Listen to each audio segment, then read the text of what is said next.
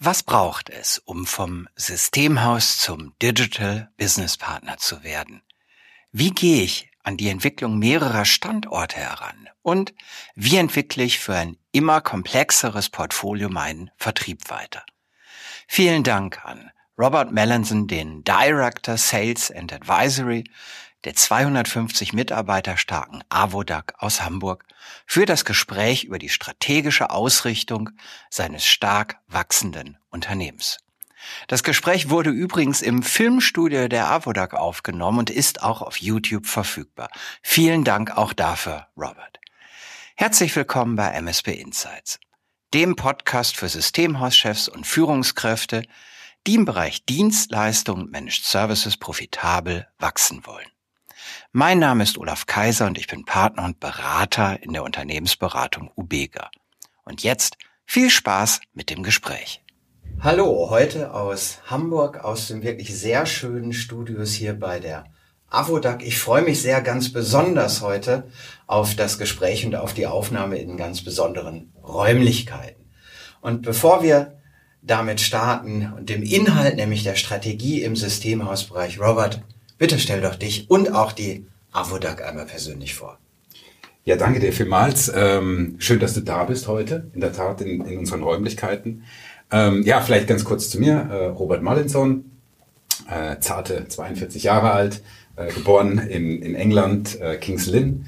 Ähm, dann schnell rübergekommen nach Deutschland in den Schwarzwald, äh, waren dann in der Schweiz unterwegs äh, und dann wieder zurück äh, nach Deutschland ab nach England zum Studieren.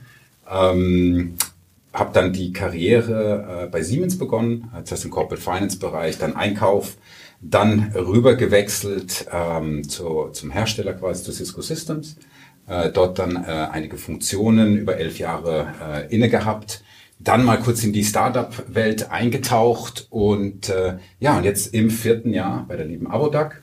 Ähm, was gibt's noch vielleicht zu mir zu sagen? Äh, verheiratet mit einer bezaubernden türkischen Frau aus Istanbul, die mich dann glücklicherweise auch hier nach Deutschland begleitet hat äh, und eine Tochter, sieben Jahre alt. Ähm, ja, vielleicht ganz kurz zur Avodac. Ähm, es ist auch für uns ein besonderes Jahr, äh, 25 Jahre Avodac im März ganz offiziell. Das wollen wir auch, auch gebürtig feiern dieses Jahr. Das heißt 25 Jahre im Markt. Ähm, wir kommen ja sicherlich nachher noch auf ein paar Einzelheiten. Wir sind in ganz Deutschland beziehungsweise global unterwegs ähm, sind jetzt so knapp 250 Mitarbeiter. Heute wollen wir ein bisschen drüber reden, was ist ein Systemhaus in der heutigen mhm. Zeit? Äh, was heißt es vielleicht auch ein digitaler Businesspartner zu sein? Ähm, genau, wir, wir decken viele Bereiche der IT ab ähm, und unterstützen unsere Kunden in allen Belangen der IT, aber auch der Digitalisierung.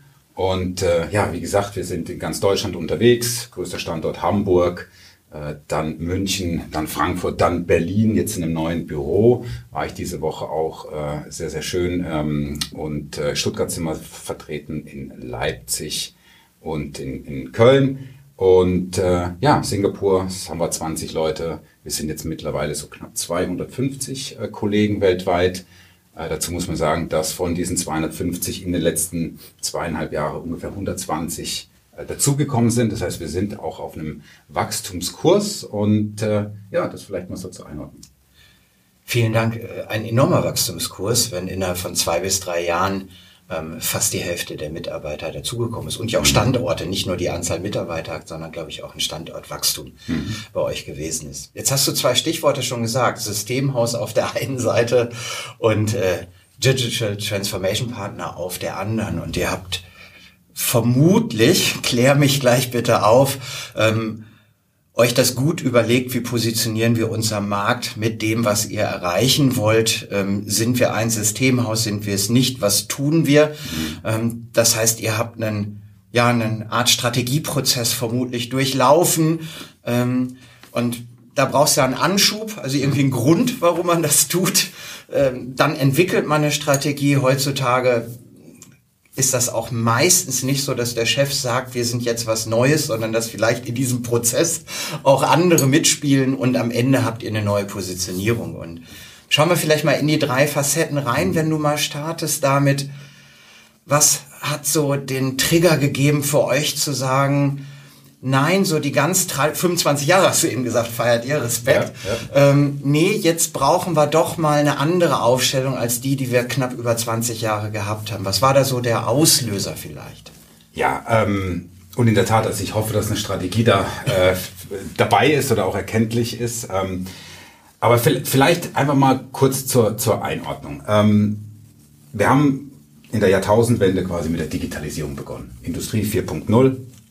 Und jetzt gerade durch, und ich bin wirklich ein, ein, Mensch, der gerne das Glas halb voll betrachtet als Glas halb leer. Und, und ja, die Corona-Pandemie war für viele äh, sehr, sehr schwer ähm, und hat auch für viel Disruption gesorgt. Aber sie war natürlich auch ein enormer Boost für die Digitalisierung. So, das heißt, wir haben zum einen diesen Boost in der Digitalisierung.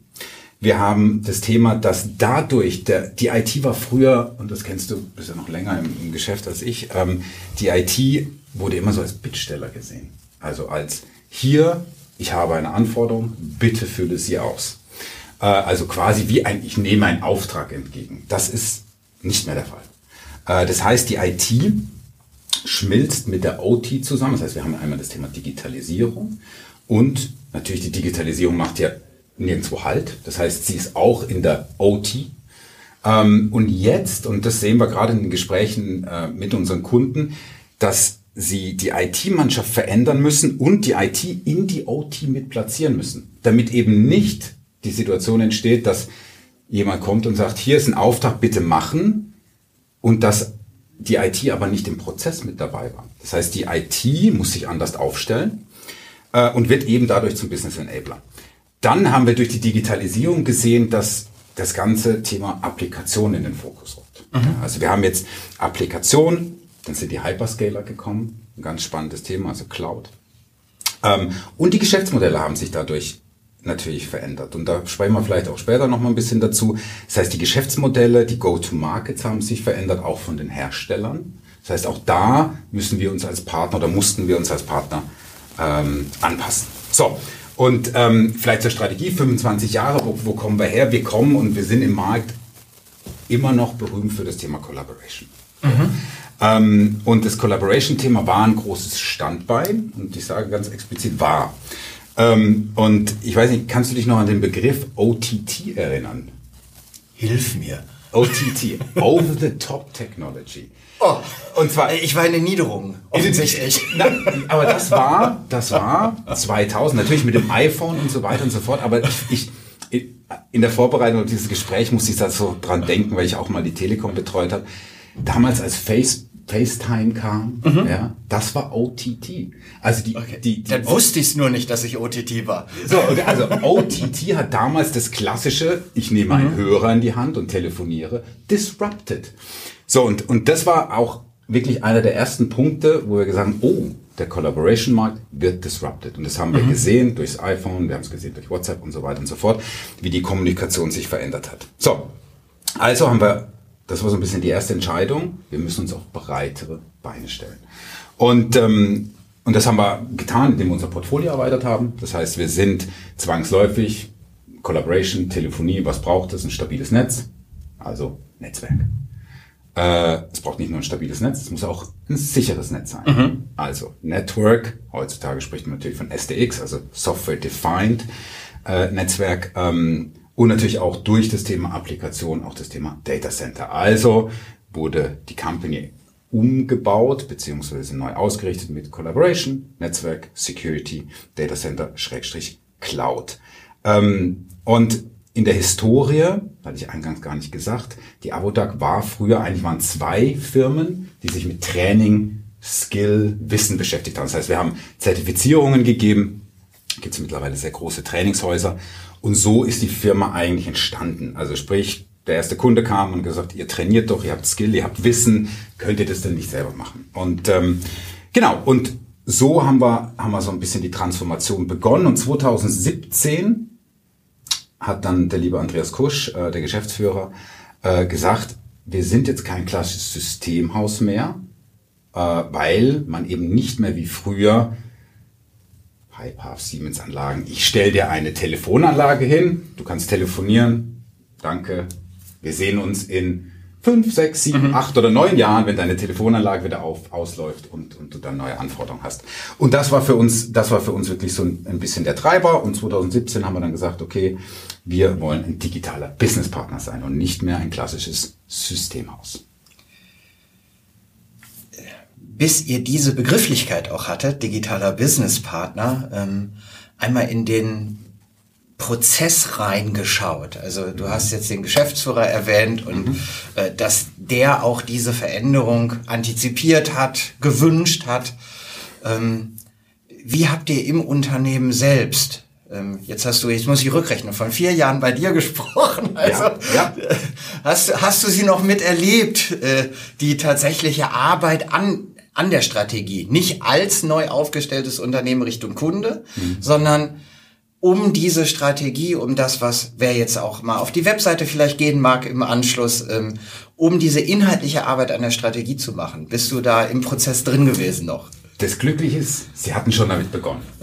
Also das war das Gute, ähm, dass als, als ich kam ähm, und äh, in der Tat, weil ich glaube, es ist ganz, ganz wichtig, wenn man, wenn man zum einen eine Firma verändert, aber auch diesen, diesen Wachstum natürlich macht. Ich meine, damals mit wir sagen immer mit, mit 50, 60, 70 Mann, da konnte man viel ja noch, wie man immer so sagt, an der Kaffeemaschine klären. Ja, gewiss, ja, Kommunikation, Informationen wurden über die Kaffeeküche ja verteilt. Ähm, und das geht natürlich bei 250 Menschen nicht mehr. Also das heißt, ähm, es war da schon quasi, die Arbeit war schon im Prozess, gewisse Tools, gewisse Strukturen, ich nenne es immer diesen Unterbau zu schaffen. Ähm, und was, was ist ein Unterbau? Ein Unterbau ist HR. Ähm, wir setzen mhm. da auch, klar, Digitalisierung, Applikation, äh, digitale Welt, also wir setzen da auf, auf Personio, ähm, deutsches Startup, ja, äh, beziehungsweise auch ein Unicorn. Das heißt, Tools, HR, äh, und mit Tools, wir haben und das war gut, dass diese Reise hatte schon vor mir begonnen, eben das ganze ERP-System, also das Herzstück mhm. der Firma wirklich, ERP-System, Finance and Operations System neu aufzusetzen ähm, und dann aber auch gewisse Prozesse auch schon damals anzufangen zu automatisieren. Ja?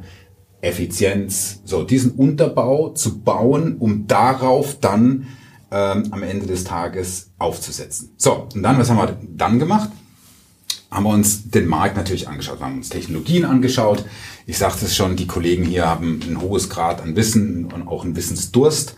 Ähm, und, und, und Wissen ist, glaube ich, Wissen ist Macht. Ich glaube, das ist so ein, so ein Standardspruch, der, der wird sich wahrscheinlich nie ändern. Ähm, und was ganz, ganz wichtig auch noch ist, diese technische Evaluierung und der benötigten Partner. Weil in dieser Digitalisierungszeit, und das ist, glaube ich, auch nochmal ganz, ganz wichtig und eine Herausforderung für viele Systemhäuser, genauso wie ich gerade gesagt habe, dass eine Telefonanlage sieben, acht Jahre in einem Keller stand bei einem, bei einem Kunden, ist das heute nicht mehr so. Das heißt, es sind schnellere Zyklen. Wir haben das in den Entwicklungen gesehen, wo die Entwicklungszyklen viel, viel schneller werden. Und wir sehen das auch in den Market, Market Transitions, die viel, viel, viel schneller sind. Das heißt, man plant nicht mehr fünf, sechs, sieben Jahre, man plant eher zwei, drei Jahre und muss sich dann auch adaptieren. Ähm, so, und im Zuge dessen wurde dann, und dann ähm, muss man auch wirklich dem, dem lieben äh, Andreas äh, Kuster ein großes Kompliment machen, dass er schon sehr, sehr schnell erkannt hat, diese Digitalisierung, Applikation, was bedeutet es, wir müssen uns mit Software beschäftigen. So, und äh, dadurch ist dann quasi auch die Software entstanden und die Software ist auch wirklich zuerst mal entstanden, um uns selbst zu automatisieren. Mhm. Aber auch das war so der, der Aufbau, um mit Software Automatisierungen zu machen, um Services, bessere Services oder auch Managed Services für den Kunden anzubieten. Um dieser digitale Transformationspartner zu sein, dann mit der neuen Aufstellung. Software hast du eben schon gesagt und mhm. auch in dem IT-Bereich hast du gesagt, dass Netzwerk, Sicherheit, Data Center auf einmal eine größere Rolle spielten, um eure Kernleistung, Kollaboration zu erbringen. Und eine Sache, glaube ich, kam auch noch dazu, wenn ich die noch mit reinwerfen ja. darf. Beratung. Ja. Also ähm, du hattest ja auch gesagt, man stellt nicht ein Produkt hin, hast, mhm. ähm, sondern muss ja vielleicht irgendwie mit dem Kunden auch dessen, dessen Ablauf herausfinden? Also wo dockt ihr an zuerst, bevor dann vielleicht ein Projekt, ein Betrieb, äh, eine wunderbare Lösung kommt? Also ähm, welche Rolle spielt dieses Beraten mhm. ähm, des Kunden? Und Beraten hat ja eine sagen wir mal, eine Business-Facette für den Kunden, für eure Kunden, die ihr habt. Es hat eine technologische Facette, mhm. ähm, wo ihr rein beratet. Wie seid ihr da positioniert? Wie wichtig ist diese Ecke für eure jetzt aktuelle Positionierung? Ganz, ganz wichtig. Ähm, und, und zwar ist es relativ einfach auch gesagt. Ähm, früher, ähm, und, und mit Beratung ist ja auch immer die Frage, ähm, Verstehen wir das Geschäft besser als der Kunde? Nein. Sonst wäre der Kunde nicht erfolgreich in dem, was er tut. Aber man braucht natürlich ein gewisses Verständnis dafür. Und ähm, ein sehr, sehr gutes Beispiel finde ich, wie sich die Beratungslandschaft verändert hat. Ähm, ich hatte mal ein Gespräch mit, mit jemandem von McKinsey und ich persönlich, ich habe mir äh, als junger, äh, als junger Mitarbeiter damals bei Siemens, das war Anfang der 2000er, als wirklich viele, viele Arthur Henderson und die Flure waren gefüllt mit den Beratern, mhm. aber mit sehr jungen Beratern. Und ich habe mir immer die Frage gestellt, wenn ich mir einen Berater ins Haus hole, möchte ich doch Erfahrung ins Haus holen. Ich möchte, dass er einen Mehrwert bringt. Und ähm, jetzt in der Vergangenheit war es natürlich nach der Dotcom Blase ähm, ging es viel um Prozessoptimierungen, es ging um Kosten, ähm, aber das hat sich geändert. Beratung in der heutigen Zeit und wenn, wenn Unternehmen jemanden ins Haus holen, um ihn zu beraten, dann möchten sie, dass dieses Beratungsunternehmen Know-how und Wissen mitbringt.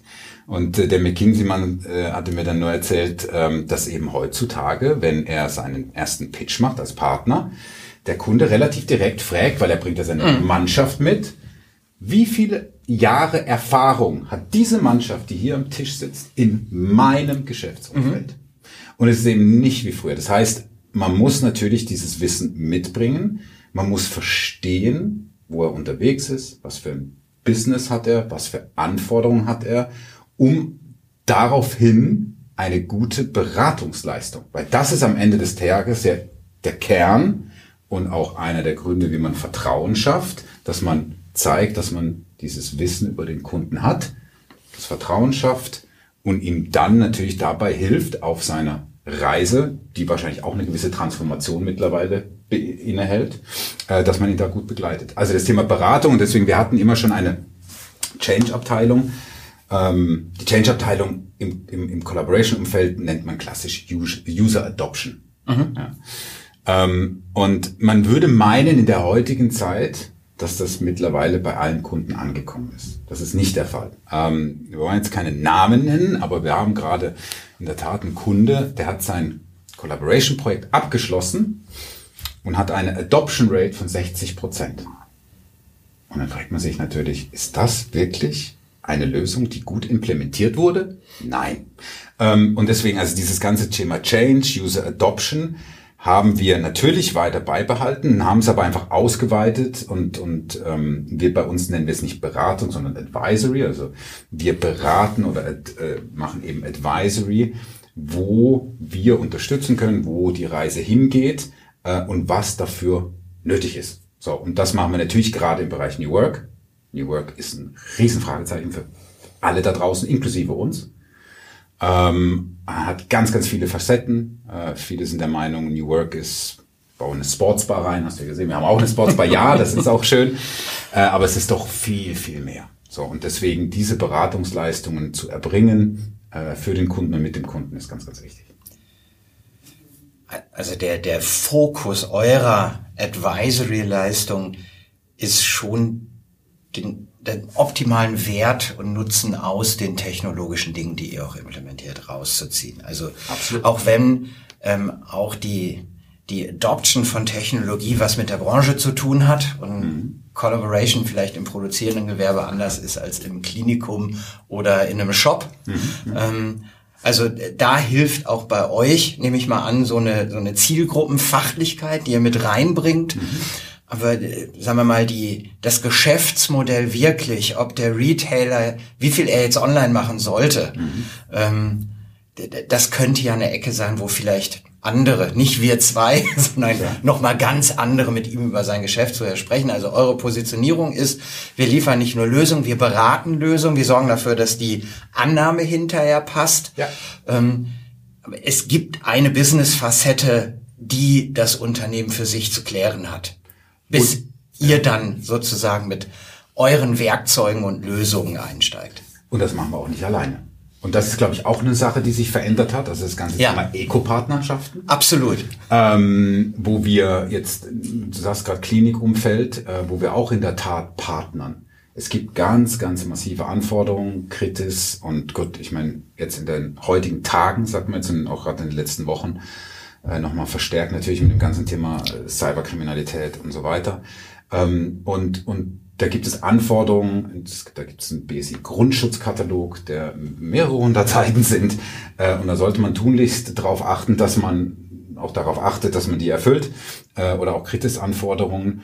Und da haben wir auch einen Partner, der uns dabei mhm. unterstützt, der diese Zertif, weil wir sind kein, also wir zertifizieren nicht nach BSI. Das ist eine Leistung, die wir nicht selbst erbringen, sondern da holen wir Partner. Also auch das sehe ich vermehrt in den letzten zwei, drei Jahren, dass man ja, Join Forces. Ja, wir Absolut. Bündeln. Sogar äh, zwischen Unternehmen, die vielleicht an einer anderen Stelle teils äh, eine Wettbewerbssituation haben Absolut. und gleichzeitig an einer vollkommen anderen Businessstelle miteinander Gutes bewegen wollen. Also es tut sich, ich finde das sehr erfreulich, ähm, tut sich auch unter den IT-Unternehmen oder darüber hinaus ähm, mehr Partnernetzwerk auf, mehr Notwendigkeit, ähm, um die, die gesamte Expertise zusammenzubringen.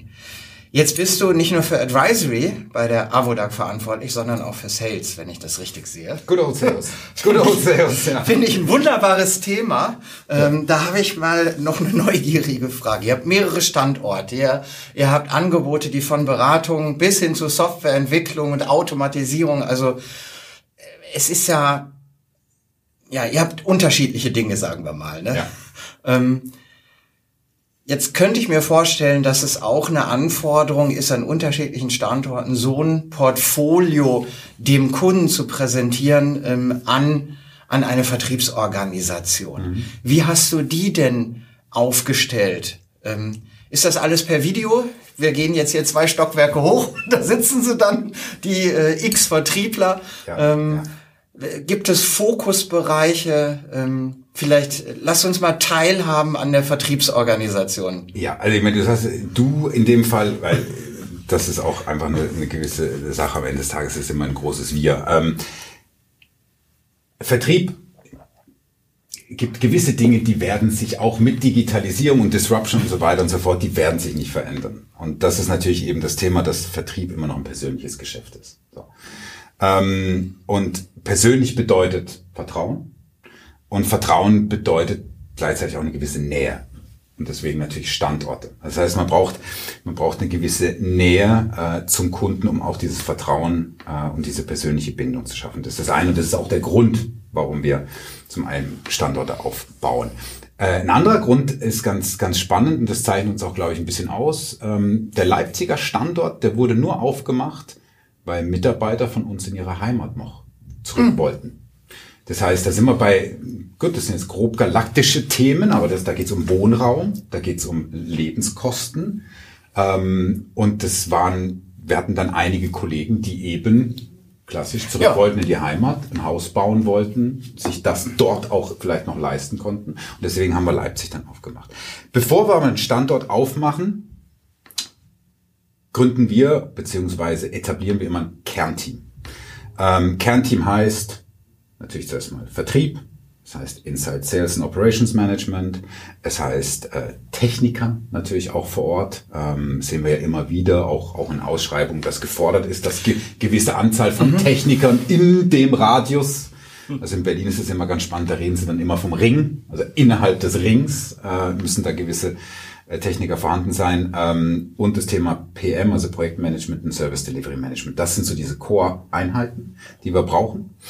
Ähm, und dann ist natürlich ganz, ganz wichtig, dass wenn man dann diesen Standort eröffnet und diese Core-Mannschaft zusammen hat, dass auch das Thema Firmenkultur in diesem Standort gelebt wird. Das ist essentiell. Ähm, und ich glaube, da sind wir auch ganz, ganz gut drin.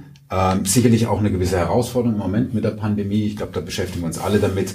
Wie kriegen wir wieder diese Menschen in, in und das heißt eben nicht, wir kommen jetzt wieder alle zurück ins Büro. Nein, wir wollen in, in Kontakt in vielleicht Kontakt sein, in dieser Begegnungsstätte ja. sein, ja, diesen Austausch. Dann doch vielleicht ein paar Informationen an der Kaffeeküche teilen. Ja.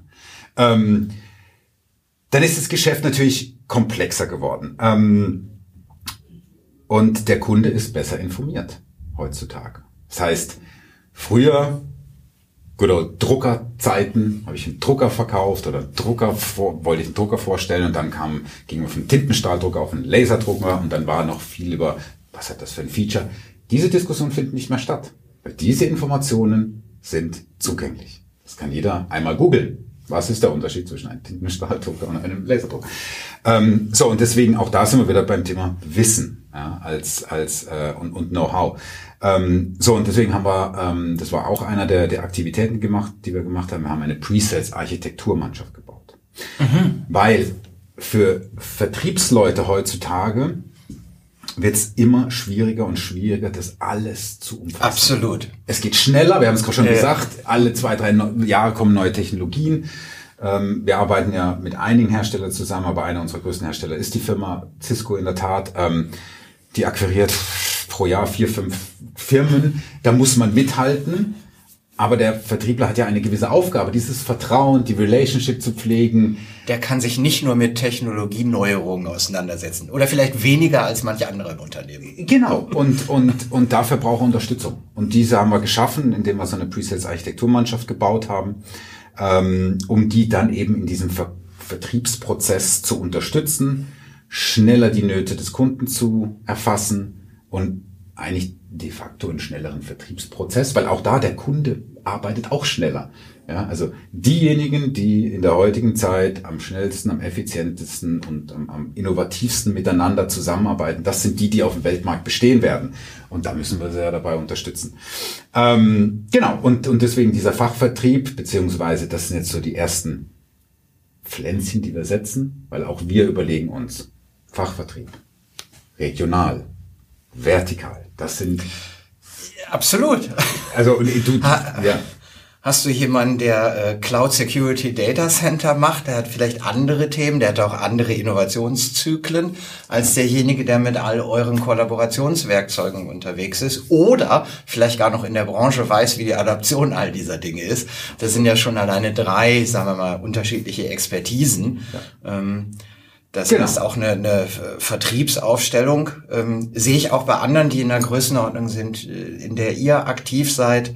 Ähm, in zwei Jahren vielleicht seid ihr, wenn er das durchzieht, nach vorne raus, wer weiß es.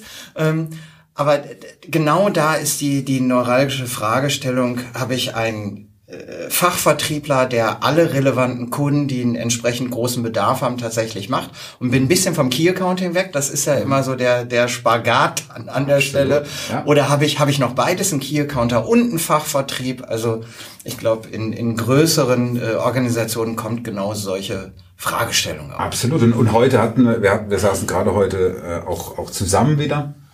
Und heute war nochmal, da sind wir wieder bei diesem Unterbau. Ja, wir haben ja schon festgestellt, man braucht einfach einen gewissen Unterbau. Äh, und, und jetzt sehen wir ja auch durch Compliance und so weiter, durch Einkaufsplattformen, mittlerweile sourcen Unternehmen Einkaufsprozesse aus. Mhm. Ähm, es werden Dinge stringenter, äh, strukturierter. Äh, das heißt, man muss auch, äh, auch da kommt eine höhere Last auf die Vertriebler zu. Ja, es kommt eine Formalexpertise ins Spiel, die ich vielleicht vorher äh, im eins zu eins Kontakt genau. weniger benötigt habe. Wenn da eine Einigkeit hergestellt war, konnten andere vielleicht gewisse Formalia erledigen, aber heute muss es, wenn es vorher nicht sichergestellt ist, entsteht ne, der Kontakt gar nicht in die Tiefe hinein. Das, also wie auch immer. Ja. Das finde ich gut. Den, den, den, den Ausdruck, den, den nehme ich mal gerne mit. Also diese Formalexpertise da haben wir jetzt auch äh, nochmal entschieden, da müssen wir nochmal stärker werden auch, auch bei kleineren Systemhäusern, nimm das Thema Förderung, Digitalisierungsförderung. Also nochmal ein Spezialthema, das kann der Vertriebler, mein persönlicher Erfahrungswert, ja, ja, kann der nicht auch noch wissen, ob es dafür jetzt gerade nochmal 20.000 Euro Förderung gibt oder nicht. Was dafür die Voraussetzungen überhaupt sind. Ne? Und nachher setzt du dich drei Stunden mit einem Thema auseinander.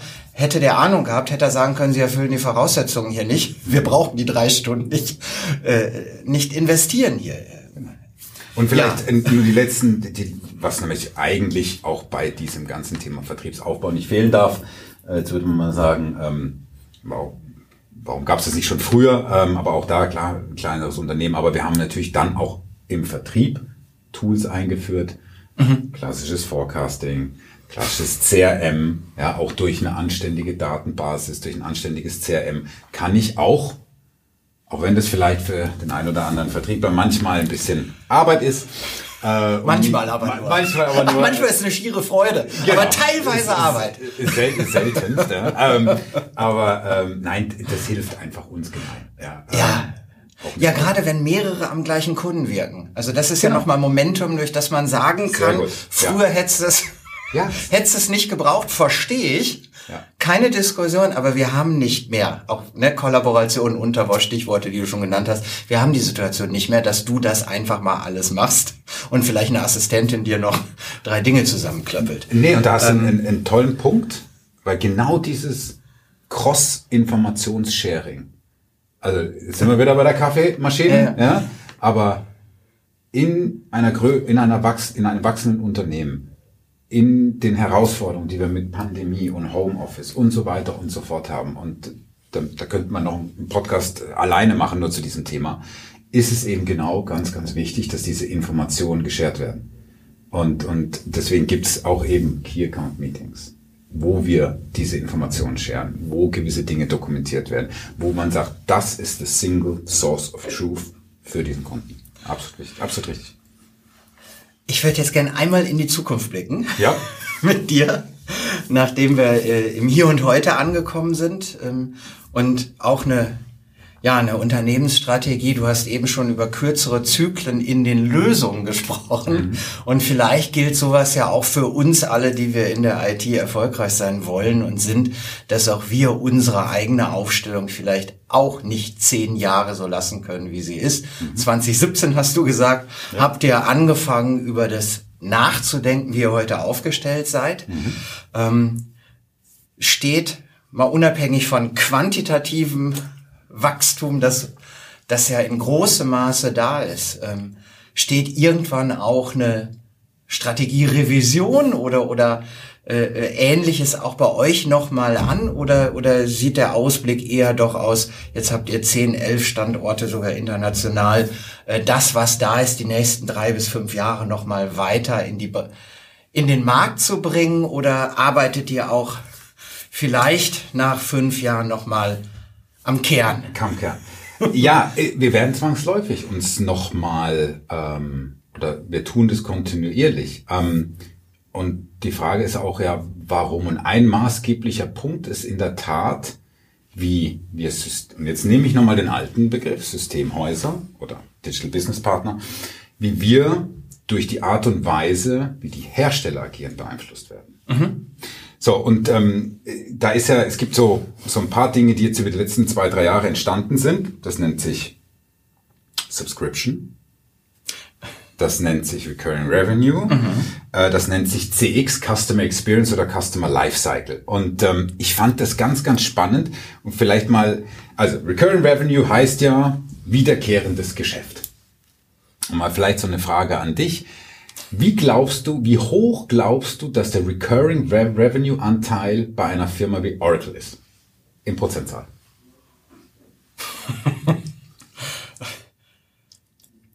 83,27 Prozent. Und da bist du schon mal gar nicht schlecht, weil es sind 98 Prozent.